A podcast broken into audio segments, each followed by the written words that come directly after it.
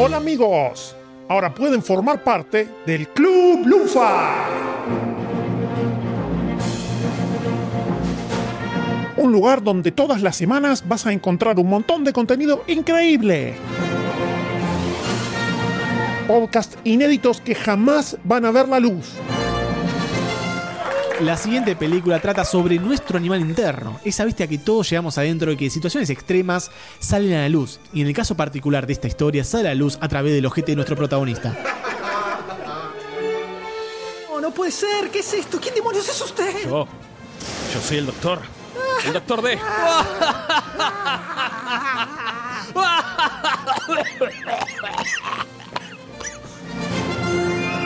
Todo el backstage de los episodios.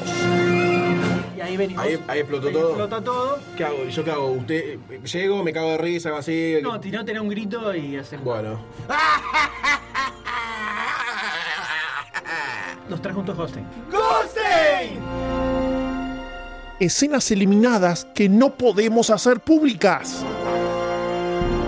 Es un- unos músculos anales Qué impresionantes. horrible, porque tenés que absorberlo sin cortar. O sea, tenés que controlar la fuerza, no es de apretar y, y nada más.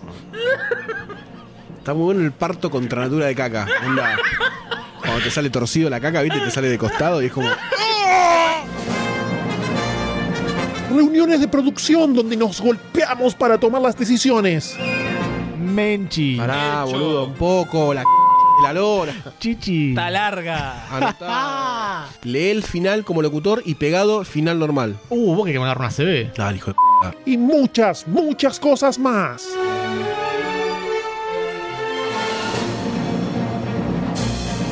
Entra a patreon.com barra lunfafm y convertite en patrocinador. No solo vas a experimentar un montón de magia podcastera, sino que además vas a estar colaborando para que sigamos creciendo y mejorando esto que amamos hacer. Y entra a lunfa.fm para conocer todo, todo lo que vas a encontrar. Unite ya al Club Lunfa.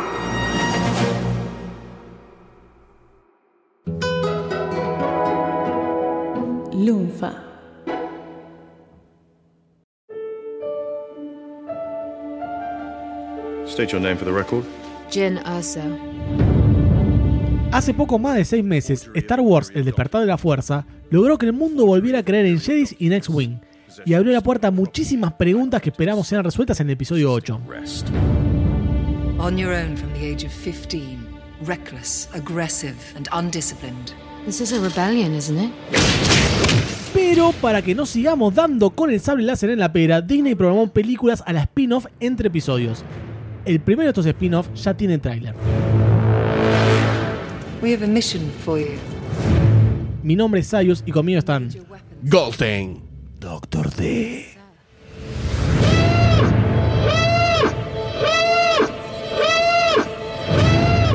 Y vamos a desmenuzar el tráiler de Rogue One, a Star Wars Story. What will you do when they catch you? Will you do if they break you? If you continue to fight?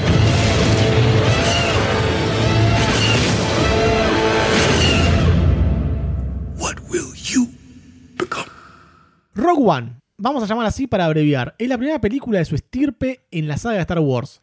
Existe como parte de Star Wars Anthology y no como parte de la estructura de trilogías que ya tantos conocemos. Pero entonces, ¿de qué va Rogue One, querido D? No sé, por eso estoy acá. Allá por 1977, en la introducción de Star Wars Episodio 4, que hasta ese momento era Star Wars a secas, en la ahora tan famosa letritas amarillas que se van hacia el horizonte intergaláctico, se contaba casi al pasar que un grupo de rebeldes habían robado los planos del Ultimate Weapon, la Oh. estrella de la muerte. Oh, por Dios. Rogue One nos cuenta la historia de este grupo de Outlaws, este grupo de forajidos que lograron robar estos planos de la mano del Imperio.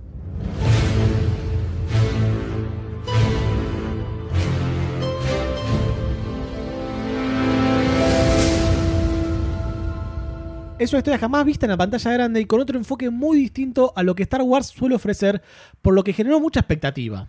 Sí, la verdad que el tráiler y la idea de Rogue One y este sistema de meter spin-off de Star Wars dentro de lo que sería un pseudo nuevo universo expandido, ya que nos robaron el anterior y los- lo, lo tiraron para Legends, tener un incipiente nuevo universo expandido con estos spin-off en formato de celuloide y pantalla grande una vez cada dos años entre cada episodio oficial, yo creo que es una movida marketinera para que sigamos regalándole horas y dineros a Disney, ¿no?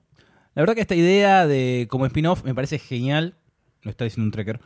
Pero me gusta cómo ya te lo van presentando en el tráiler al estilo que te lo presentan, como manteniendo bien la estructura de episodio 4.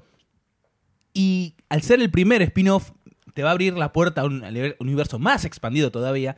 Y me dan muchas ganas de ver los otros spin-off que se vienen más adelante, como el de Obi-Wan. Sí, a mí también me genera mucha expectativa esto. Me parece que también da la oportunidad a ver distintos enfoques a lo que es la historia de Star Wars. La historia de Star Wars siempre fue bastante estructurada, bastante Sí. rígida. Sí. Entonces me parece que esto se puede tomar para distintos, distintas caras, se puede hacer distintas películas con distintos géneros, hasta, hasta pues, se puede llegar a hacer eso.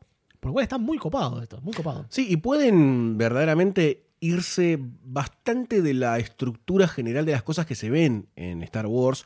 Mismo para Rogue One se habla de que retomaron muchos diseños originales de Ralph McQuarrie, eh, de la ya recordada trilogía original. Pueden remitirse al podcast especial de Podawans hablando sobre toda la historia de Ralph McQuarrie y la importancia que tiene en la saga de Star Wars.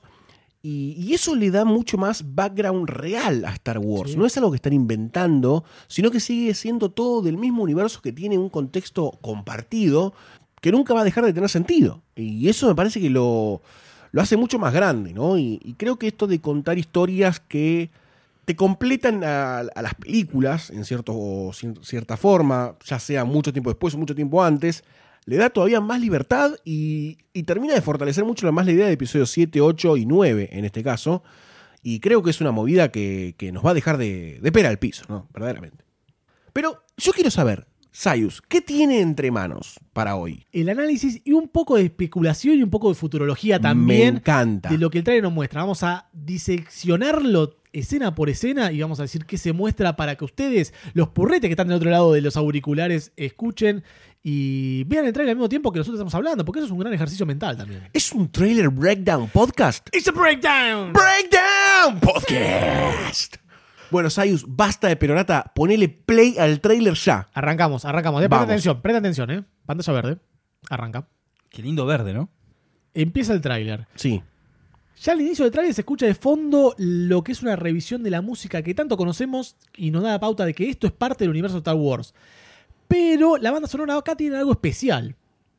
Debido a la avanzada edad de John Williams, compositor de todos los soundtracks de la saga Star Wars, inclusive la 7, la que salió hace poquito, la composición de este spin-off cae en manos del camarada Alexander Desplat. Alexander ya trabajó en otras franquicias, donde Williams metió mano también, como por ejemplo Harry Potter.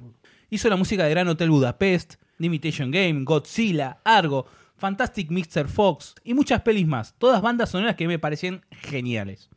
¿Está a la altura de John Williams? No, nadie está a esa altura. Nadie está a esa altura. Pero- vamos a ver, vamos a ver. Pero, un Jerry Goldsmith, ¿no? Pero vamos a ver si le hace justicia, sinceramente, señores. Bueno. Por ahora, en este segundito que escuchamos, para mí, dignifica. ¿Te gusta? Entonces, ¿te gusta? Sí, porque no veo que tocó John Williams. En esta escena eh, inicial vemos a lo que va a ser la protagonista de la película porque tiene muchos segundos en el trailer, así Sí, que es la protagonista. es la protagonista. Ya notamos lo vintage del escenario, ¿no? Vemos como el soldado que la escolta, que tiene un uniforme muy parecido a lo que era la, la última línea de defensa antes de llegar a Leia en el episodio 4, eh, cuando eh, Darth Vader le abordaba la nave. Sí. Y si seguimos viendo, vemos como un- una base. Un hangar sería, ¿no? Porque hay, hay naves, hay movimiento de pilotos. Exactamente, hay un, un X-Wing en el fondo. Se supone que esta, este, este hangar, esta base, este, es Yavin 4, que es el planeta que quería destruir la Estrella de la Muerte eh, en el episodio 4 también, Sí. donde está justamente la base eh, de la Alianza Rebelde. Que terminan destruyendo otro planeta, ¿no? Eh, antes. Antes. Sí. Ahora en esta escena ya se encuentra con quien es la líder del grupo de rebeldes, que es Mon Monfa, que está interpretada por la misma actriz que la interpretó en una escena perdida, que una escena cortada al final del episodio 3, y que tiene un parentesco muy, muy igual con la Mon Monfa que conocemos de episodio 6. Acto seguido aparece una incorporación bastante extraña para el universo de Star Wars, que es un actor latino, Otro. es un actor latino, que es el señor el señor Diego Luna, interpretando a Capitán Cassian Andor. Estos nombres, estos datos, vamos a tirar varios datos que se filtraron porque hubo una captura, una filtración de páginas de los libros que está sacando Disney. Disney parece que con cada película va a sacar unos libros de guía visual donde te ponen de un lado los personajes y unos pequeños párrafos indicando quiénes son. un pequeño biopic. Exactamente. Y se filtraron algunas escenas de algunas hojas de este libro y se descubrieron algunos nombres. No todos, pero algunos ya se eh, están viendo. Se lo ve en una pose bastante copada, como que la va a tener bastante clara en cuanto a lo que es pilotar X-Wings o, eh, o E-Wings. Da un Sí. aire Han Solo, ¿no? La pose, la actitud. Da un pequeño aire Han Solo. Y a mí Diego Luna como actor me gusta bastante. Me gusta bastante. Y, y creo que es una incorporación que le da un poquito de aire fresco a la saga. Sí, creo que suma. Creo que suma. Además es muy canchero. digo. Sí, mirá, muy latino, papá. Diego Luna que actuó con Joe Saldana en la terminal que hace de Uhura en la nueva saga de Star Trek. Grande dato Star, Gran, Starkiano. grande dato. Igual, está igual es un podcast de Star Wars. No existe al momento un podcast de Star Trek. Así no, que ni siquiera un spin-off de una película de Star Trek. nada, ¿sabes? No nada, sé. nada. Pero bueno. Bueno, sigamos con lo que importa en el mundo, que es Star Wars. y en la siguiente escena vamos a ver una silueta a lo lejos, que es eh, un droide llamado K250. No sé si la pueden apreciar en la imagen. Detrás de Felicity Jones, que tiene como un atuendo medio como para un planeta desértico. Sí. ¿No es un T-800 lo que aparece atrás? No, se parece, pero no. Está interpretado por. eh, interpretado es una forma de decir, ¿no? Por Alan Tudyk. Alan Tudyk es el pelirrojo de Dodgeball. El Sí, pirata. sí, sí, sí, sí. Bueno, es muy, muy, muy simpático el muchacho. Y parece que este droide es, es un droide del Imperio que está reprogramado para servir a, lo- a la Alianza Rebelde. Muy loco. Y acá vemos como Felicity John caga bifes a todo lo que hay en Sí, sí, sí. Eh, muy bien. Yo voy a reivindicar y a, y a sostener esta idea, no sé si de Disney, de Star Wars, de quien sea, de poner personajes femeninos como protagonistas. Creo que es una gran movida y no es una movida vacía de contenido. Yo creo que tanto en Star Wars Episodio 7 como en este spin-off son protagonistas que verdaderamente la tienen clara, que se sustentan como protagonistas y que no es un, un intento mero de marketing por el género femenino. Creo que eh, verdaderamente lo respetan al género al poner protagonistas que se la bancan muy, muy bien. Pero también es porque avanzó la sociedad. No estamos en la década del 70 donde todo era macho, macho, eh. Y ahora es como que la sociedad evolucionó, hay más participación femenina por todos lados.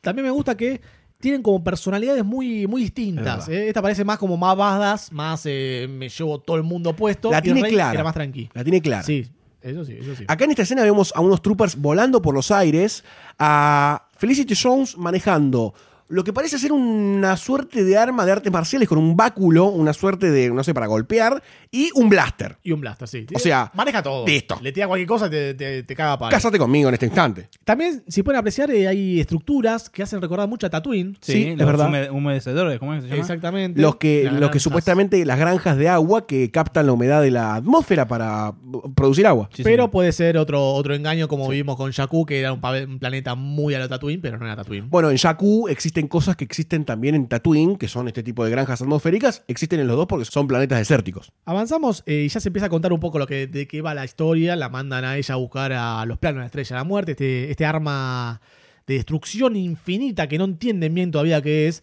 Y se empiezan a ver planos hermosos. Planos que- Hermoso, de cuadro, eso es Sí, un cuadro. Te caes de culo si ves estas cosas. Tenemos a un eh, Star Destroyer en primer plano avanzando y de fondo, eterna, eterna, como si fuese un wallpaper universal, aparece la estrella de la muerte iluminada lentamente por el sol y la sombra se va corriendo y deja entrever otras naves de fondo Sí. para luego ver un plano principal de la estrella de la muerte siendo construida. Los Star Destroyers no son los mismos Star Destroyers que vimos en el episodio 4, son como una versión más parecida por ahí a lo que es Rebels, eh, la serie de animada de Star Wars que Está- está, que están dando ahora. Disney está tratando de llevar todo para Rebels y para esa onda estética en cierto punto, porque Rebels forma parte del nuevo universo expandido. Es, Exacto. es canónico. Rebels y Clone Wars también. Me gusta como en esa toma juegan con la sombra en la estrella de la muerte y la parte oscura es entre la, la oscuridad, las luces de las, las- de las ventanitas y es como figura del espacio. Es como que juegan con esa dualidad, ¿no? Y acá vemos cómo inverosímilmente, pero muy lindo, se coloca el arma principal, el plato. que son los ocho rayos omega, si querés decirle, rayos láser gigantes que tiene la estrella de muerte, los cuales se combinan en uno y destruyen billones de vida en un genocidio mundial. Van a aparecer los Stormtroopers diciendo, dale, negro, negro, tira, tira, no, no, izquierda, izquierda. Pero en el espacio se va a escuchar esto. Porque no se propaga el sonido en el espacio. Y acá empieza la alarma, la alarma, que suena, que suena y que suena, que es la misma alarma que se escuchaba en episodio 4 cuando estaba siendo atacado por los X-Wing y están a punto de destruirla. Gran sonido, gran alarma. Gran sonido. Yo soy bien experto con esto, ¿sabes qué? Y con esta alarma empieza el ametrallamiento de escenas, una atrás de la otra, de un par de segundos, donde tenemos que analizarlo rápidamente ahora. de Sí. Tenemos ya la primera escena donde se ve a Felicity Jones, a Diego Luna y todos eh, en esta especie de hangar saliendo, se ve un X-Wing de fondo, se ven los pilotos. Todos en una actitud muy badass, muy Sí. estamos a las manos, tenemos que salir en este momento para salvar a la República. Una onda, pisando fuerte. onda de episodio 5, donde están todos preparándose porque los están por atacar la base. La siguiente escena nos muestra a lo que va a ser el villano. En una pose genial.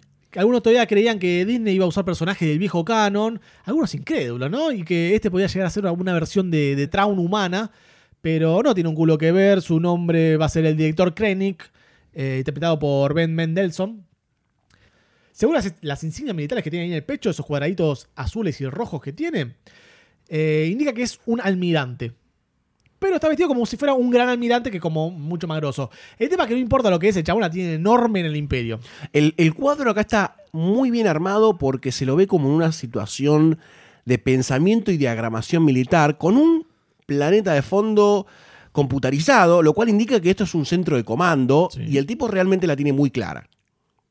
La siguiente escena nos muestra un tanque, que es algo que el Imperio no nos tenía acostumbrados para nada a esto. Siempre los únicos vehículos que veíamos eran los AT-AT, los ATST, quizás un Speeder por ahí dando vueltas, pero como vehículos de ataque, el tanque es la primera vez que lo vemos desde episodio 4, episodio 4, 5, 6. Y además en la escena se ve como una atmósfera soldado Ryan, tipo película de guerra de trincheras. Sí, completamente. Que le está dando una estética general al universo de Star Wars mucho más parecida a la escena inicial de Star Wars Episodio 7, en donde los troopers se iban a desembarcar al planeta este tipo desembarco Normandía, Sí, sí, claramente. Y yo los veo mucho más militarizados y organizados a los troopers. No son los boludos que pifian todos los tiros en el episodio 4. no. todavía. Se lo ve mucho mejor. De hecho, fíjate que también el, tiene una armadura especial, el que va en el tanque, tiene como un, un traje especial. Y esto se va a notar en muchas escenas. ¿eh? Muchos trajes nuevos se van a ver eh, en esta película. Mucho tomado de Rebels, como ya decíamos, y mucho tomado por los diseños originales de Ralph McQuarrie que no se usaron para las trilogías originales. Exacto. Y a continuación tenemos un flash de Forrest Whitaker. ¡Grande, Gregro! ¡Excelente! ¡Excelente grande. incorporación para el universo de Star Wars! No me lo esperaba, no me lo esperaba ni un poco. Es tremendo Qué esto. grande el negro. Abrí el ojo. Tiene, tiene como una pseudo armadura que, que no sé quién es. Tiene un aire, un aire Darth Vader por las sombreras y el pedazo ese de, de hombro que tiene al costado, ¿no? Casi le pega el D, porque parece que tiene en el pecho, tiene como el respirador que se ve en episodio 6 cuando le sacan el casco a Darth Claro, Vader. sí. Debe ser la armadura que lo ayuda a respirar y lo ayuda a mantenerse vivo. Sí. Suponemos, ¿no? Claramente, además del problema que tiene en el ojo eterno, debe tener algún problema de respiración porque, además de eso, tiene algo con lo que se está apoyando que yo no me atrevo a aventurar qué es, pero me emociona mucho verlo. Además se lo ve como en un lugar que para mí sería como una base escondida. Me aventuro, ya que estamos en Especulandia, Sí, me aventuro a pensar que es un agente externo que no te digo que trabaja dos puntas, pero que tiene su moral. Es como los Jedi Gris del, uni- del viejo universo expandido, que Sí. tenían como una moral dual. Yo creo que va a ser como un personaje que articule el imperio con los rebeldes. Porque Quizás, tiene, ¿eh? tiene esa, esa, ese porte de grositud eterna. Quizás es un renegado. Quizás. Tremendo. Ojo, eh, esa me gustó. Ojo, No ojo, quizás es un trooper arrepentido de la primera de la primer camada. Es negro, no sé si la primera camada. Es un clon que salió quemado. Puede ser. Puede ser. Puede ser. No sabemos si hay incendios y mata fuego por todos lados. ¿Cómo sigue este tráiler que viene mejorando a niveles astronómicos? ¡Uy, por Dios! Con un Stormtrooper negro. Esta es la primera vez que aparece una armadura así, ¿no? Esta armadura, la primera vez que aparece, ya Eso. los Trooper negros eran antes los pilotos, los TIE Sí, sí, que aparece en la final de la 4. Exactamente. Acá pareciera ser como un trooper que está dedicado a incendiar cosas, porque además de que lo vemos como en algo negro, que supuestamente para que se camufle con el humo, Y porque hay fuego atrás. porque hay fuego atrás, y yo me lo estoy imaginando con una antorcha enorme, me lo estoy imaginando con una mochila llena de napalm, porque hay napalm en el nuevo imperio, tirándole al castillo de Disney que está en el fondo. Porque parece muy parecido a un castillo de Disney. En una clara metáfora mueran todos los niños. ¿no? Estos eh, troopers negros son llamados Dead Troopers. Ah, bueno. Dead Troopers. O sea, con ese nombre no la pueden cagar. Ya tengo miedo. Es como la elite. Y parece ser un grupo de élite, ¿eh? parece ser un grupo de élite, un, un grupo entrenado en la fuerza física, no en la fuerza la fuerza. Parece que se las traen, parece que se las traen, ¿eh? Y con ese nombre no pueden errarle. Después tenemos un par de, de escenitas de soldados, soldados golpeados, algo que no se suele ver, soldados de rebeldes con sangre en la cara. Es Tomados algo que- rehenes. exactamente, que no se suele ver en el universo Star Wars, no te muestran los, los buenos cagados a palos. Vemos a Feliz de John corriendo, vemos a Diego Luna corriendo y el robot atrás también, el droid. Acto seguido hay una escena de muchos, muchos Star Trooper corriendo detrás, que al parecer seguramente es una de las escenas en donde ya se infiltraron o en la Estrella de la Muerte O en la base. o en la base o en algún Star Destroyer porque están adentro del universo del Imperio que nuevamente, nuevamente se recuperan muchas cosas de la estética original de la trilogía y de los diseños de Mal- Ralph McQuarrie en todo lo que es la nave y los hangares del Imperio. Exacto. Y también hay unos soldados que tienen un color arena, un color marrón clarito, que no se entiende bien qué están haciendo, no se entiende bien cuál función tiene, son nuevos. Y esto te está dando una pauta de el sentido bélico que tiene esta película con muchos rangos de soldados distintos. No son todos los soldados blancos y los soldados negros son tal cosa. Acá es como que tenés distintos rangos y distintas armaduras para los rangos. Así que eh, esto está bueno, me suma. A mí me suma. Sí, creo que está agrandando mucho más el universo de Star Wars y realmente lo está enriqueciendo. No es que lo están agrandando sin sentido, en el sentido de metamos diseños de trooper diferentes para vender más muñequitos, sino que creo que le están dando un batifondo o un trasfondo bastante realista dentro del universo de Star Wars. Y eso me está sumando en la construcción de un universo mucho más do- eh, siglo XXI que siglo XX. Parece que es una película que se nota de Star Wars 50 años después. Sí, se nota también que el imperio ahora lo quieren hacer como algo grande. Ya se vio también un poco en el episodio 7 donde estaban las masas esas enormes hitlerianas saludando al emperador. Y acá es como que se quiere ver mucho más eso, se quiere profundizar mucho más en lo que el imperio es. Cronológicamente, en realidad, en Star Wars Episodio 7, era el nuevo imperio y era lo que quedaba del viejo imperio. Acá el imperio está en pleno auge Sí, en- y en su apogeo. Son 40 años antes de episodio 7. Exactamente. Seguimos y tenemos la siguiente escena que es No.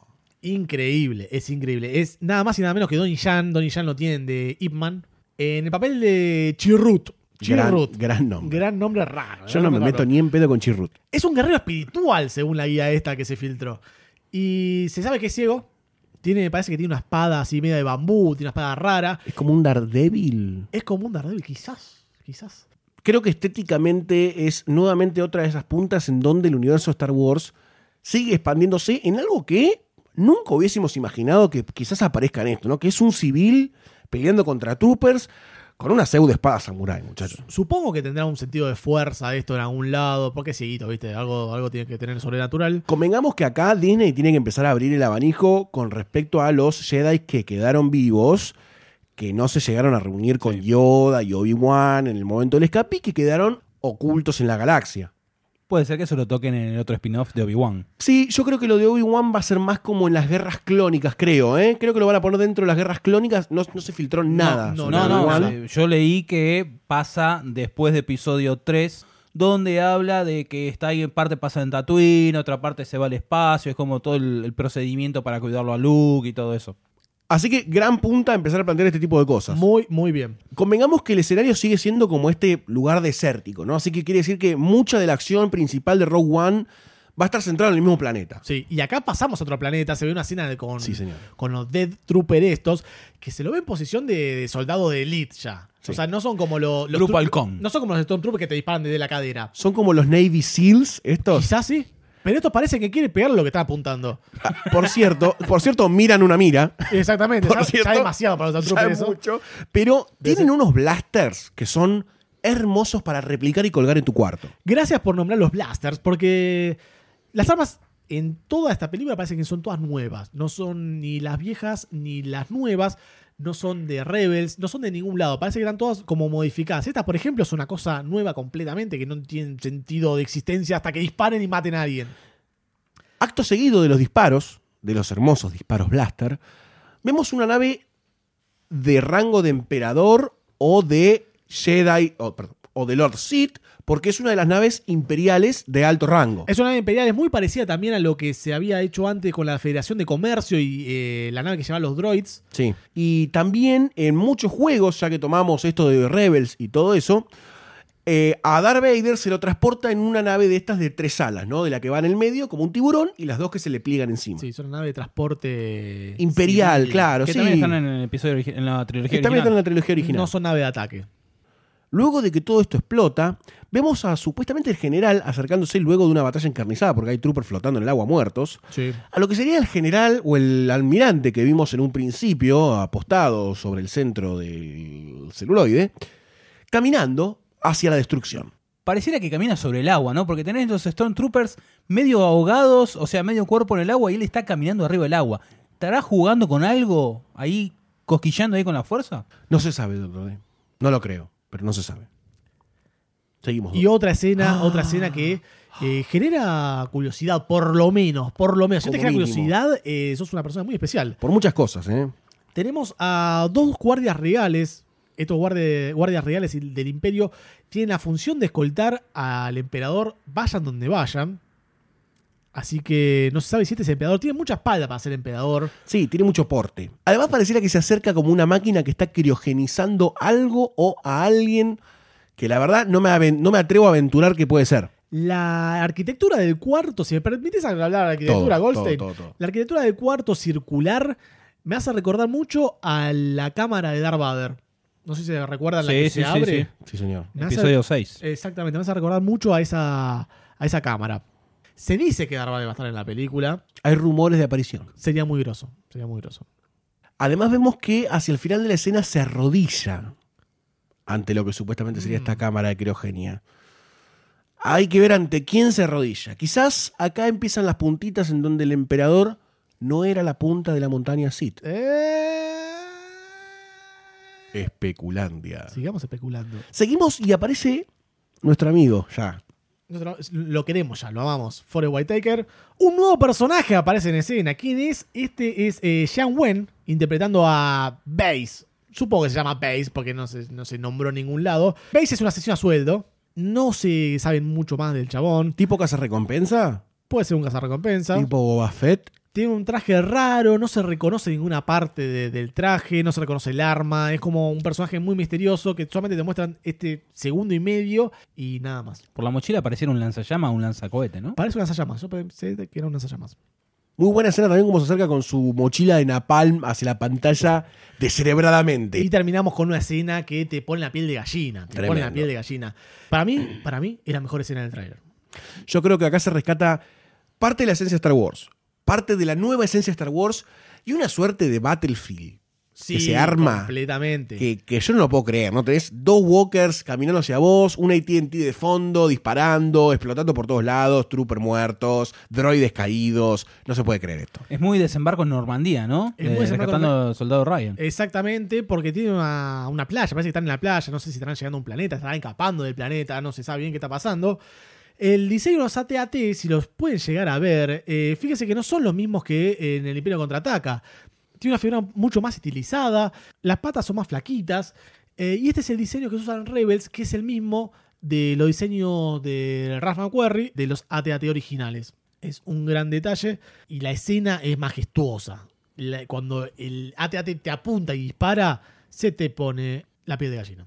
Sí, y además trata de como meterte en el campo de batalla rebelde con los troopers. No es que lo vemos siempre de afuera, ni es prolijo. Esto rescata la idea de original de George Lucas de hacer que este universo, en esta parte del spin-off, es un universo gastado. No es nuevo, está sucio, está roto, eh, hay muchas partes recompuestas, hay mucha guerra, hay muchas batallas mundiales a nivel planetario, y esto se nota así. O sea, cuatro ATT entablados en un frame es porque están invadiendo el planeta, muchachos. Rajemos de acá. El director es Gareth Edwards y es conocido por las películas Godzilla o Monster.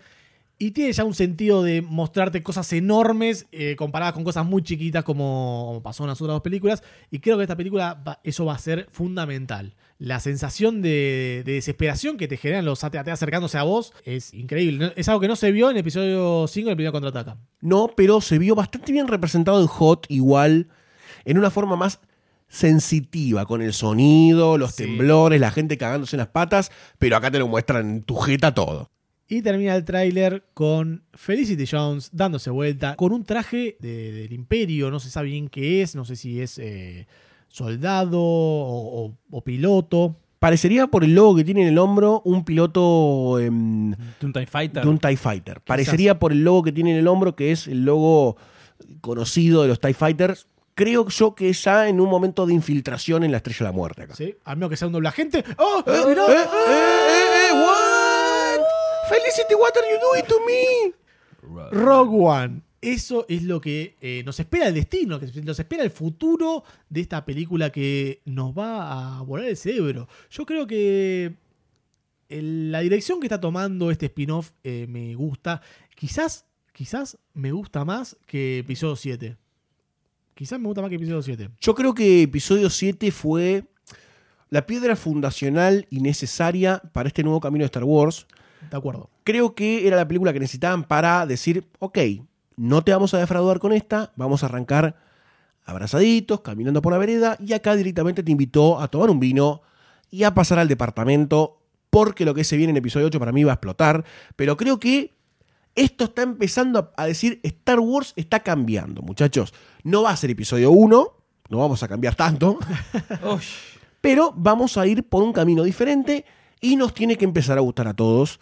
Eh, yo, este tráiler a mí me deja con muchísimas esperanzas para las cinco películas que faltan de Star Wars. Sí, sí, sí. Estoy mil por ciento de acuerdo con lo que está diciendo. Yo había dicho, no voy a ver el, el tráiler de Star Wars, Rogue One, gracias a Obi-Wan Kenobi, el dios de, de la matanza, que lo vi, porque me dejó extasiado, extasiado. Es más, hace poquito reveí Star Wars 7, me la bajó un poquitito con el paso del tiempo, no- al verla sin la euforia del cine, Perdiste un poco la chele. perdí un poco eso, la emoción, y Eso. em, me- esto me la recuperó mucho. Sí. Esto me la levantó a niveles estratosféricos. sos una regalada. ¿Por qué? ¿Por qué? Ay, saliste del cine de ahí, estoy re loca, re loca. Estabas emocionado al palo y después, no, la verdad que no. Y ahora de vuelta con esto, cuando la vuelvas a ver, cuando salga el DVD, la vuelvas a ver y decís, no, la verdad que no. Pero El después cuando veas el cuando veas el trailer de episodio 8, ah, no, me estoy al palo. eh". Hay una fábrica en Tailandia que sigue haciendo DVDs solo para el Doctor D. Solo para él. No, ahora sí me, me- me estoy mirando el Blu-ray. Creo que es una muy buena movida de Disney todo esto. Sí, sí, sí. Yo estoy muy, muy de acuerdo.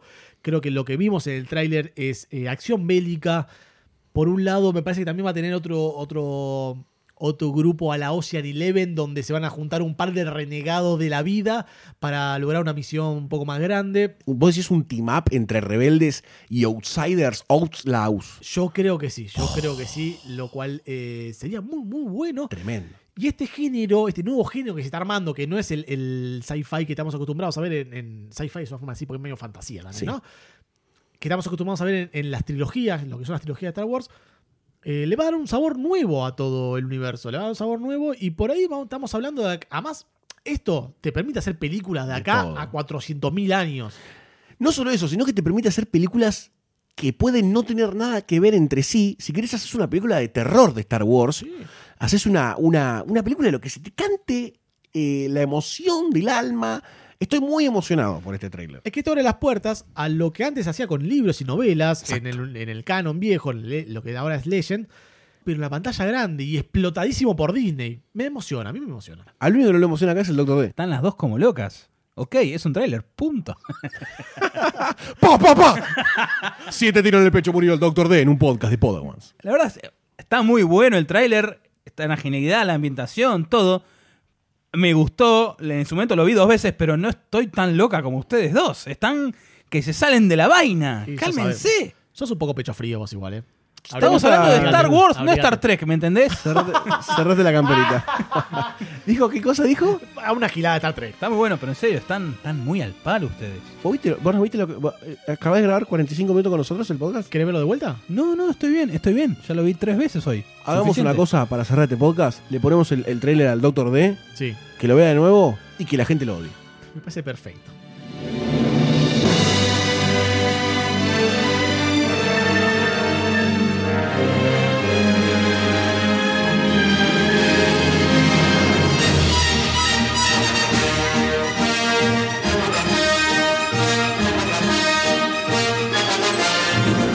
Te querés perder ningún episodio, suscríbete a Demasiado Cine en iTunes, iBox o tu aplicación de podcast favorita.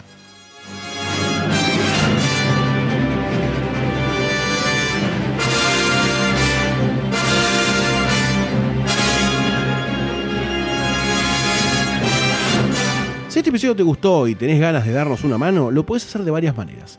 Compartir podcast, pasáselo a todos tus amigos o entrar en iTunes o iBox y déjanos una valoración, porque eso nos ayuda mucho a conseguir nuevos oyentes. Demasiado Cine forma parte de Lunfa, un lugar en el que vas a encontrar un montón de podcasts increíbles.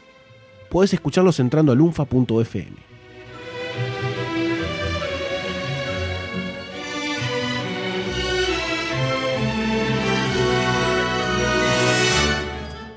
Puedes enterarte de los nuevos lanzamientos buscando Lunfa FM en Instagram, Twitter y Facebook. Así vas a descubrir cosas como el podcast de Demasiado Cine, donde en el último episodio te contamos todos los secretos detrás de Rocky V, la película del boxeador más amado de la historia del cine.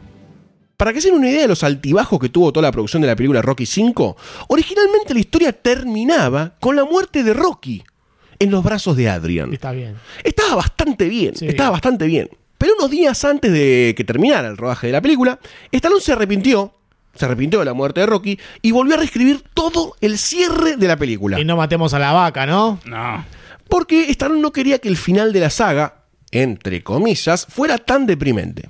También una de las intenciones de los productores principales de la película era volver a las roots, a las raíces de la saga, y por esta razón delegaron la dirección en John Avildsen.